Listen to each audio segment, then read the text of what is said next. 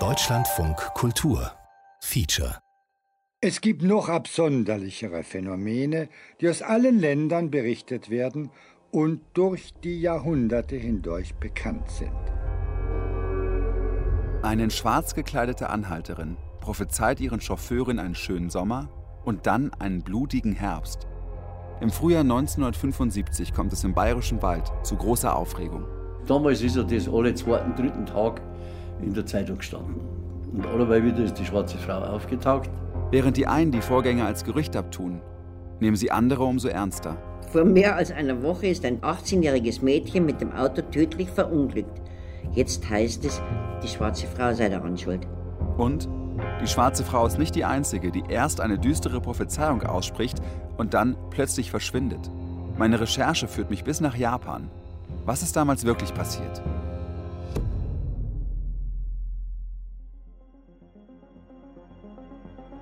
Blutiger Herbst, eine bayerische Geistergeschichte. Folge 2, ein Spuk geht um die Welt. Mein Name ist Johannes Nichelmann. Vielleicht war da, waren da die Sinne besonders günstig. Hallo Bettina. Hallo, grüß dich. Mensch, schon wieder ein neues Kleid. Mensch, noch einen Kuchen. Sie Ähm. macht so tolle Torten. Was hast du denn für Torten?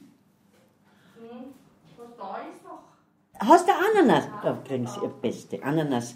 Ananas, Kokos. Cornelia Wohlhüter hat ihr gesamtes Berufsleben als Journalistin gearbeitet. Zuerst bei der Bild-Zeitung, dann jahrzehntelang bei der Passauer Neuen Presse. Ich treffe sie im Seniorenclub von Deggendorf in Niederbayern. So ein richtig sündiger Kuchen. Mhm. Was sagen Sie was? Sie veröffentlicht im Frühjahr 1975 die ersten Artikel über die Gerüchte um die schwarze Frau. Außerdem war es, ich weiß jetzt gar nicht, was war das, 15. März war nicht einmal saure Gurkenzeit. Sie bleibt wochenlang an der Geschichte dran. Denn ein junger Mann zeigt ihr Sequenzen aus einem Film, der angeblich die schwarze Frau zeigen soll. Aber es gibt noch einen anderen Umstand, der dazu führt, dass die Presse immer wieder diesen Fall aufgreift. Und nachdem es dann geheißen hat, dass auch die Polizei in Freyung mit dem Fall schon befasst ist, sind wir da also der Geschichte ein bisschen näher nachgegangen. Am 5. April 1975 steht in der Zeitung, Freyunger Polizei will Gerüchte von der schwarzen Frau verbieten. Ja, die Freyunger Polizei war natürlich genervt, weil sie alle, die haben dann gesagt, das, wird, das ist dann befeuert ja auch noch, wenn man ein Gerücht verbieten will. Das weiß man ja. Die Polizei in Freyung ließ am Gründonnerstag schon verlauten, dass man künftig Gerüchte über die schwarze Frau nicht mehr dulden wolle. Die Begründung für diese etwas merkwürdige Reaktion, das Gerücht ist schon zu höheren Dienststellen durchgedrungen. Da die Ermittlungen der Freyung aber erfolglos blieben und daher das Phänomen nicht zu existieren hat, will nun die Polizei gegen jeden, der derartige Gerüchte verbreitet, Anzeige wegen groben Unfunks erstatten. Die Beamten, die nicht an den Spuk glauben, ihm aber trotzdem nachspürten, wollen wieder Ordnung und Ruhe in ihrem Landkreis haben. Die Polizei soll Strafen von bis zu 1000 D-Mark angedroht haben. Außerdem Führerscheinentzug oder die Einweisung in eine psychiatrische Anstalt. Niemand soll es mehr wagen, wegen der schwarzen Frau bei den Beamten vorstellig zu werden. Die Nerven liegen offenbar blank. Den Polizisten ging es vielleicht wie mir. Es fühlt sich ein bisschen albern an, einem Geisterphänomen hinterherzujagen. Denn einerseits haben hier mehrere Leute ähnliche Dinge erlebt oder glauben das zumindest. Aber andererseits, rational würde ich natürlich sagen, dass das alles überhaupt nicht sein kann. Menschen lösen sich nicht in Luft auf. Die Polizei in Freyung jedenfalls kann dazu heute nichts mehr sagen. Es gäbe längst keinerlei Dokumente mehr aus dieser Zeit. Und auch keiner der noch lebenden Polizisten sei in der Lage, mit mir über die Vorkommnisse zu sprechen. Dann haben wir noch natürlich unsere Zelle. Die haben eine Zelle? Wir haben eine Zelle. Ulrich Rottbauer ist Polizeihauptkommissar und Leiter der Dienststelle in Tittling. Sieben Polizistinnen und Polizisten arbeiten hier, circa 20 Kilometer von Passau entfernt. Auch hier melden mehrere Leute, die schwarze Frau gesehen zu haben. Und hier sind auch die Fotos der ominösen Gestalt entstanden. Mit was für Problemen kommen denn Leute sonst zu Ihnen? Also wenn Sie mich fragen würden, mit welchen Problemen die Leute nicht zur Polizei kommen, würde es kürzer. Ja, vom, vom Nachbarschaftsstreit bis zum Hunterbild, äh, Äh, körperliche Auseinandersetzungen, Streitereien, Unfälle, äh, Straftaten aller Art, kommt alles zu uns. Was gibt befasst? Wie gesagt, Vorgang habe ich noch da. Der geht jetzt weg zu den Rosenheim-Cops, also nach Rosenheim. Da geht es um, eine, möglicherweise eine Mordermittlung irgendwo vor 10, 15 Jahren in Holland, wo man eventuell ein wenig nachforschen muss. Also kommt alles vor, auch hier im, am ehemaligen Ende der Welt. Sie erinnern sich sogar an die Geschichte mit der schwarzen Frau. Ja, also ich bin zu der Zeitpunkt, wie diese, diese Story mit der schwarzen Frau die Runde gemacht hat, war ich circa zehn Jahre alt und ja, Internet hat es nicht gegeben und natürlich war dann in der Zeitung äh, so Stories wie die schwarze Frau natürlich der Renner und war dann natürlich auch Tagesgespräch bei uns in der Schule. Ich bin gekommen, weil ich wissen will, ob die schwarze Frau bis heute spukt. Gibt es auch jetzt noch Meldungen über ungewöhnliche Phänomene auf den Straßen des Bayerischen Waldes? Also, wann sind Sie Polizist geworden? Ich bin 1985 Polizist ge geworden, also da war das natürlich schon lang vorbei. Aber gesagt, ich kann mich halt dann in meiner, in meiner Dienstzeit immer wieder an so Geschichten erzählen, äh, erinnern. Ungefähr Mitte der 80er Jahre war mal die weiße Frau hier im Raum Passau unterwegs ähm, war ich Praktikant im Passau in der Dienststelle und naja, da sind immer wieder die Mitteilungen gekommen. Aber das heißt also, was, was, da haben Leute Anzeigen erstattet, angerufen? Wir haben angerufen, äh, wir sind jetzt da und da gefahren und da ist jetzt schon wieder die weiße Frau gestanden und hat uns gewunken und wollte mitfahren oder so in der Richtung. Oder wir haben es nur schemenhaft gesehen. Also so vom, vom Mitteilungsmuster war es wahrscheinlich ähnlich wie zehn Jahre zuvor mit der schwarzen Frau. Aufgrund der Erfahrung vor allem von den Kollegen, die das dann ja schon mitbekommen haben, zehn Jahre vorher ist halt das Ganze nicht mehr ernst genommen worden. Ja, da, ja, also in meiner Zeit in Deckendorf, äh, das war so ungefähr 1992, 93, war nämlich ganz massiv äh, Telefonterror bei uns bei der Polizei wegen dem sogenannten Schwarzen Panther. Also der ist überall gesehen worden, vor allem so im Bereich der, der Donauauen, also zwischen Deckendorf und Plattling. Also wirklich teilweise Einsätze gefahren worden, sogar der Hubschrauber ist gekommen ähm, und das Seltsame war, also auch die Hubschrauberbesatzungen haben gesagt, es ist tatsächlich irgendwie ein größeres schwarzes Tier unterwegs. Was dann war, ist nie rausgekommen, plötzlich war Ende. Ihre Kollegen von der Polizeistation in Freyung, denen hat es ja richtig gereicht und die haben dann gesagt, so noch einer, der hierher kommt, 1000 Mark Strafe oder er geht in die Klapse. Ja, äh, kann mir jetzt eigentlich den, die rechtliche Begründung für diese Angabe ich habe die dabei. Ich kann mir nicht so recht vorstellen. Also ich habe die ähm, die Beamten, die nicht an den Spuk glauben, ihm aber trotzdem nachspürten, wollen wieder Ruhe und Ordnung in ihrem Landkreis haben. Dass eine Anzeige wegen groben Unfugs allerdings Erfolg hätte, also sie berufen sich auf groben Unfug, mhm. wenn man jetzt nochmal davon erzählt. Diesen groben Unfug, den hat es im Ordnungswidrigkeitenrecht gegeben, gibt es aber zwischenzeitlich auch nicht mehr. Ach, den gibt es gar nicht mehr. Gibt's gar nicht Tja, so Sie hatten keine Handhabe jetzt. Eigentlich nicht. Auch 1975 ist es juristisch äußerst schwierig, den Hinweis auf eine herumgeisternde Frau als groben Unfug zu verurteilen. Viel spannender finde ich aber, dass mir Ulrich Rottbauer noch von anderen ähnlichen, unerklärlichen Erlebnissen berichtet. Die Geschichte der weißen Frau kommt der Geschichte der schwarzen Frau ja wirklich ziemlich nahe. Carpet fitter Roy Fulton thought he knew what to expect on the byways of Bedfordshire. Und es gibt noch viel mehr Geschichten, die an die Sache im Bayerischen Wald erinnern.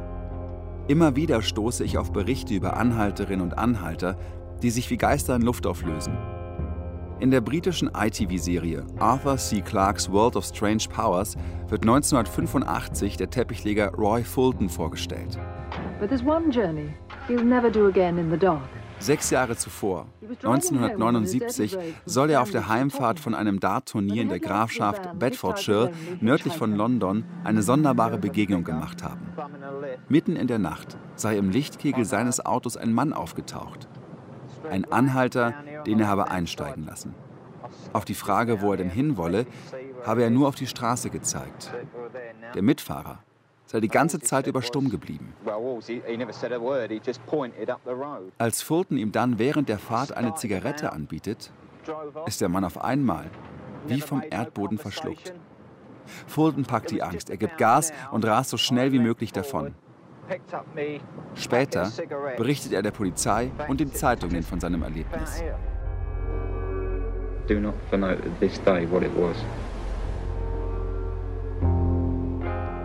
Ich finde noch mehr dieser Geschichten. Der Autor Michael Goss, der 1980 übrigens auch Roy Fulton interviewte, hat ein ganzes Buch über das Thema geschrieben. Der deutsche Titel lautet Phantomtramper, ein parapsychologisches Phänomen. Laut Goss geht die erste bekannte Erzählung dieser Art auf das Jahr 1602 zurück. Damals sind ein Vikar und zwei Bauern auf einem Schlitten unterwegs. Eine junge Frau bittet sie darum, mitgenommen zu werden. Dann, so die Überlieferung, macht auch sie eine Prophezeiung. Es wird eine gute Ernte geben dieses Jahr. Es werden genügend Früchte an den Bäumen hängen. Dann schränkt sie aber ein, es wird viele Kriege und Plagen geben. Kaum hat sie die Worte ausgesprochen, sind keine Nachfragen möglich, denn auch sie löst sich in Luft auf. Berichte dieser Art gibt es auch aus Italien, Pakistan oder den USA. Und Michael Goss schreibt in seinem Buch auch über die schwarze Frau aus dem bayerischen Wald. Er hat die Geschichte aus der britischen Zeitung News of the World vom 13. April 1975. Erschien also nur wenige Tage, nachdem Cornelia Wohlhüter in der Passauer Neuen Presse begonnen hat zu berichten. Hier wird die Geschichte sogar noch ein bisschen ausgeschmückt. Ein Fahrer habe berichtet, dass er vor Schreck beinahe in den Gegenverkehr gerast sei. Die schwarze Frau habe sich hier und da auch bereits in Luft aufgelöst, bevor sie ins Auto stieg. Außerdem schreibt Goss, Eltern hielten ihre Kinder bei Tag und Nacht von der Geisterstraße fern. Auf der ganzen Welt also wird über verschiedene Phantomtramper berichtet. Durch die Epochen hindurch. Sie steigen auf Schlitten, lassen sich von Kutschen, Mofas, Autos oder LKWs chauffieren. Manche hinterlassen Vorahnungen, andere Gegenstände. Wieder andere borgen sich von ihren Fahrern Kleidungsstücke aus oder lassen sich zu dem Ort bringen, an dem sie gestorben sind. Und alle haben eines gemeinsam. Sie verschwinden so schnell, wie sie gekommen sind. Die jüngsten Berichte dieser Art stammen aus Japan. Im japanischen Atomkomplex Fukushima sind neue Probleme aufgetreten. Es steht zu befürchten, dass die Zahl der Opfer weitaus höher liegt als bislang abzusehen. Am späten Abend meldeten japanische Nachrichtenagenturen, dass allein in einer Stadt in der Präfektur Miyagi im Nordosten 9500 Menschen als vermisst gelten. Im März 2011 kommt es vor der Küste Japans zu einem schweren Seebeben. Dann der Tsunami. Das Atomkraftwerk Fukushima hält ihm nicht stand. In drei Reaktoren kommt es zu Kernschmelzen. Bis zu 20.000 Menschen verlieren durch die Katastrophe ihr Leben. Jahre später gibt es die ersten Berichte. Taxifahrer hätten Passagiere mitgenommen, die sich in Luft aufgelöst hätten. Die Rede ist von Geistern. Die Japanerin Yuka Kudo weckt vor drei Jahren mit ihrer Soziologie-Abschlussarbeit für ihre Universität weltweites Interesse. Viele große Zeitungen berichten über ihre Forschungen. Sie hat Taxifahrer interviewt, die den Geistern der Toten jener Katastrophe begegnet sein wollen. Auf dem Rücksitz ihrer Autos. Was hat sie herausgefunden? Decken sich ihre Beobachtungen mit der Geschichte der schwarzen Frau? Und hat sie eine Ahnung, was wirklich dahinter steckt? Guten Morgen, es ist 4.38 Uhr morgens. Ich bin in Berlin, ähm, sitze in meinem Bett und warte auf einen Anruf von meiner Kollegin Tisanka, die sich mit Yuka Kudo in einer kleinen Stadt in Japan verabredet hat.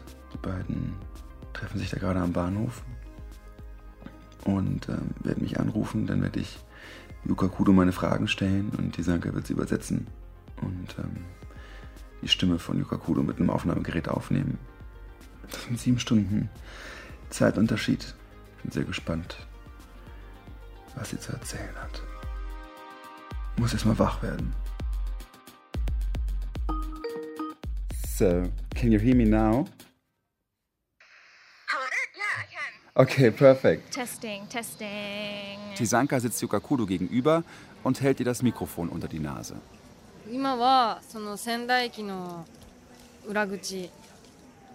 Ich sitze gerade draußen vor einem Café. Am Ende der Straße laufen Leute vorbei und gehen ihrem Alltag nach.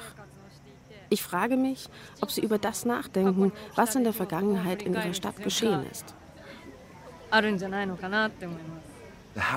Wie sind Sie mit dem Thema in Berührung gekommen? In unserer Vorlesung haben wir uns alle Aspekte der Erdbebenkatastrophe angesehen. Da es in den Katastrophengebieten viele Menschen gibt, die Erlebnisse mit Geistern gehabt haben, beschloss ich, meine Forschung auf diese Geister nach der Erdbebenkatastrophe zu beschränken.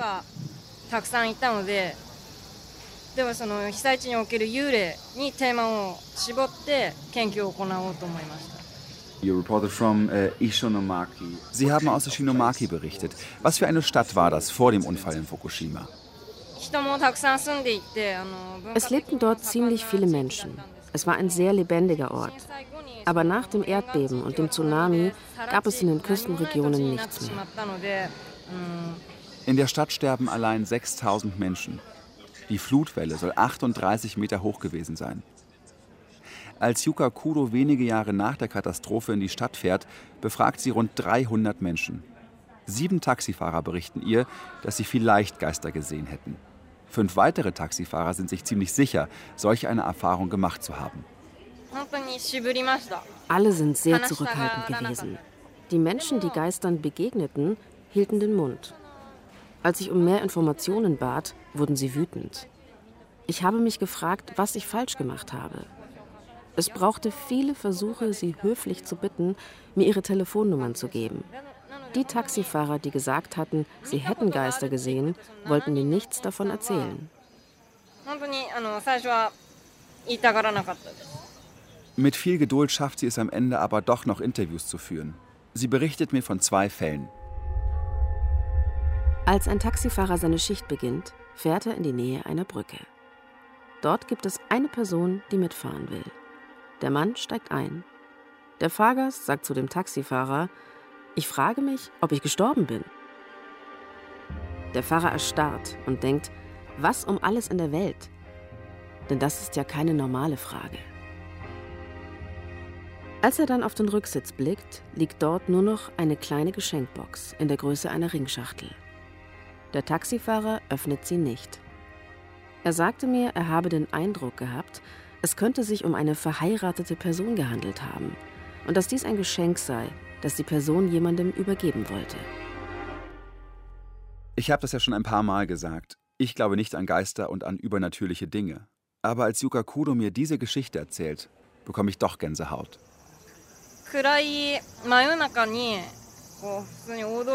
Im Stadtzentrum fährt gegen Mitternacht ein Taxi die Hauptstraße herunter. Dort läuft ein kleines Mädchen entlang. Der Taxifahrer hält es für äußerst seltsam, dass sie um diese Zeit allein unterwegs ist. Er fragt sich, ob sie nicht vielleicht von zu Hause weggelaufen sei. Also hält er und bietet an, sie nach Hause zu fahren. Sie willigt ein.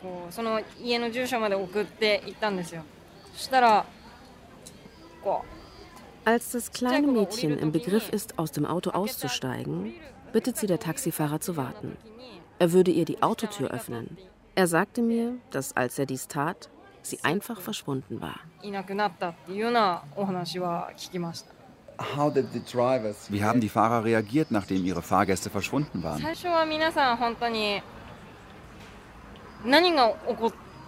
Die Taxifahrer sagten, dass sie schockiert gewesen seien. Zunächst fragten sie sich selbst, was das gerade war. Sie meinten, sich deutlich daran zu erinnern, jemanden abgeholt zu haben, ein Gespräch geführt und sogar das Taxameter eingeschaltet zu haben. Dass es also viele physische Beweise gab. Aber mit der Zeit versuchten sie einen Sinn für ihre Erfahrung zu finden. Sie stellten fest, dass es ein Segen war, diese Geister zu treffen. Vielleicht kamen sie, um ihre eigenen Familienmitglieder zu sehen, die noch am Leben waren. Was den Taxifahrern half, sich mit ihren Begegnungen abzufinden. Die Panik und die Verwirrung begannen zu verschwinden, sobald sie einen Abschluss fanden und erkannten, dass es eine heilige und zu respektierende Erfahrung war. Yuka sagt, sie persönlich habe eigentlich keinen Hang zu spirituellen Wahrnehmungen. Sie weiß lange nicht, ob sie die Geschichten glauben kann oder nicht. Irgendwann fragt sie sich schon, ob nicht aber doch ein Funken Wahrheit in den Erzählungen stecken könnte. Denn die Art und Weise, wie ernsthaft die Menschen von ihren Erfahrungen sprechen, beeindruckt sie. Sie glaubt zu erkennen, dass die Menschen sie nicht anlügen oder versuchen, sie auf den Arm zu nehmen.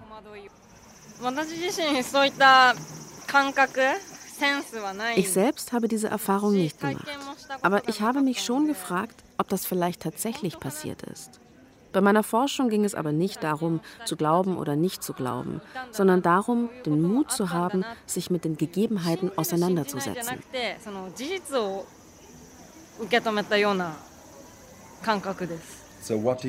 Was meinen Sie steckt hinter diesen Berichten? Diese Leute sprechen ja über ihre eigenen Erfahrungen und es gibt Fälle, in denen sie die Geister berührt haben. Zusätzlich zu ihren physischen Erfahrungen hatten sie auch physische Beweise. Zum Beispiel, wenn der Kunde im Auto sitzt und das Taxameter den Fahrpreis aufzeichnet. Zusätzlich gibt es Taxifahrer, die Berichte über die Geisterpassagiere verfasst haben, was ja auch einen wesentlichen Beweis darstellt. Warum es dieses Phänomen gibt und warum diese Menschen diese Erfahrungen gemacht haben, liegt mehr im Bereich der Psychologie.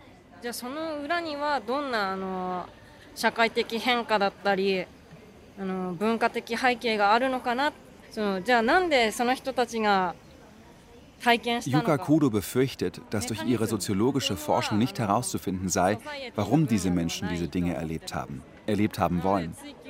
All ihre Befragten hätten aber ein Schicksal geteilt, Ihre Häuser seien zusammengebrochen oder sie hätten Familienmitglieder oder Freunde verloren oder zumindest ihre Arbeitsplätze. Jeder, sagt sie, bemühe sich, sein Leben weiterzuführen, Sie hätten keine andere Wahl, als nach vorne zu schauen, sich auf den Wiederaufbau zu konzentrieren. Ich habe ja vor Beginn des Interviews auch gesagt, dass Yuka Kudo dieses Gespräch hier nicht das erste Mal führt. Sie, die einfach nur an einem Uni-Projekt gearbeitet hat, wird seit Jahren immer wieder von internationalen Medien zu den Geistern im Taxi befragt. So wie jetzt gerade auch.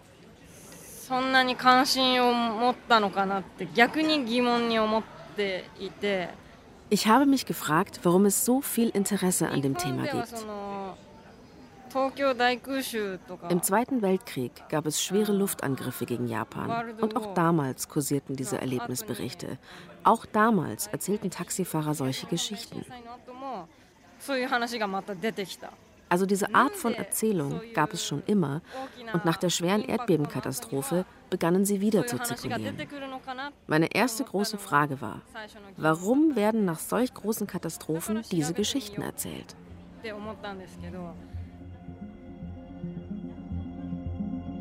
Die schwarze Frau ist in guter Gesellschaft. Sie ist eine Phantomtramperin. Auf der ganzen Welt tauchen diese Wesen auf und seit dem Anbruch des Medienzeitalters ist ihnen auch weltweite Aufmerksamkeit sicher. 1975 ist über die Geschichte aus dem bayerischen Wald international geschrieben worden, genau wie über die Story aus Japan. Sind diese Geschichten Ausdruck eines kollektiven Traumas?